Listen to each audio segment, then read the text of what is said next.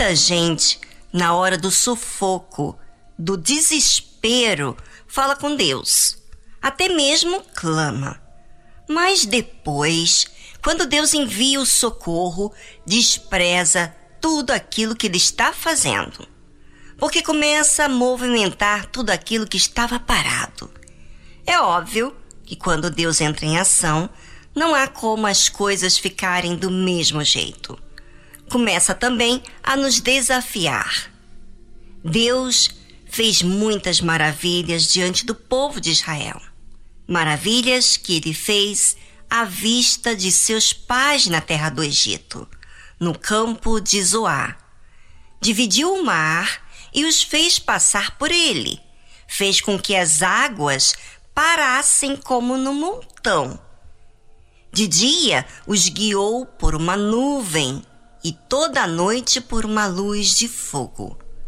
Fendeu as penhas no deserto e deu-lhes de beber como de grandes abismos.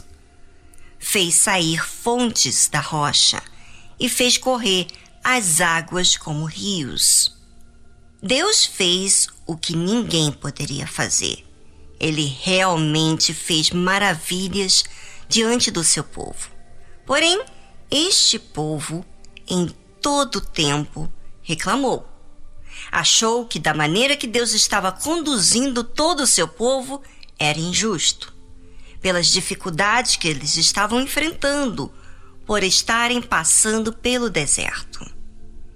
Eles não conseguiam ser gratos pelo que Deus havia feito na vida deles.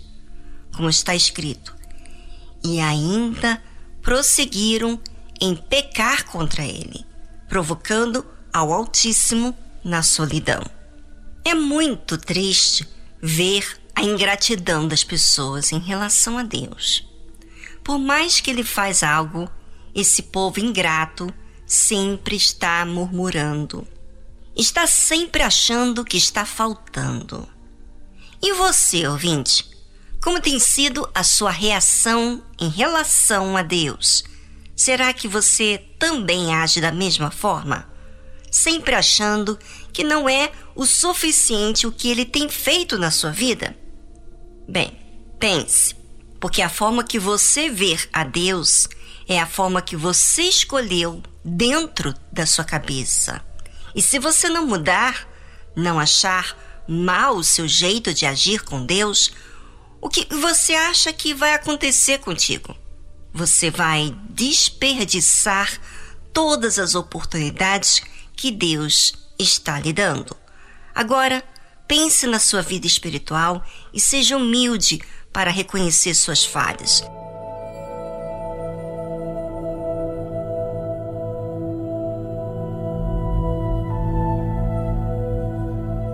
Pensou? Avaliou direitinho? É a nossa avaliação da nossa vida depende muito em nos assistir. Tudo o que temos feito, o que falamos, dá para entender muitas coisas que se passam em nossa vida. Quando assim olhamos para nós mesmos. Aquele povo que estava em um deserto, aonde as dificuldades podiam também mostrar para eles mesmos quem eles eram. Ignoravam porque estavam tão ávidos à sua própria vontade, às suas necessidades, que não olhavam para a sua própria conduta. Como diz a palavra de Deus, e tentaram a Deus nos seus corações, pedindo carne para o seu apetite. Todos nós temos que tomar muito cuidado na hora das necessidades, porque é aí que conhecemos o que muitas vezes está escondido. Aquela gente que viu tantas maravilhas de Deus, das dez pragas, do mar vermelho que se abriu em duas partes, e assim o povo passou. A nuvem de dia para dar sombra e o fogo à noite para esquentar eles durante a frieza da noite. Quer dizer, nada disso passou desapercebido. Todos viram, mas mesmo assim foi um povo muito ingrato. Com tudo que Deus estava oferecendo a eles, eles ainda estavam insatisfeitos. E a insatisfação sempre traz reclamação, desgosto. Quem é você, ouvinte? Quem sou eu? Será que você tem se visto na hora das necessidades? Então, cuide-se, porque são nessas horas que podemos revelarmos a nossa fidelidade a Deus.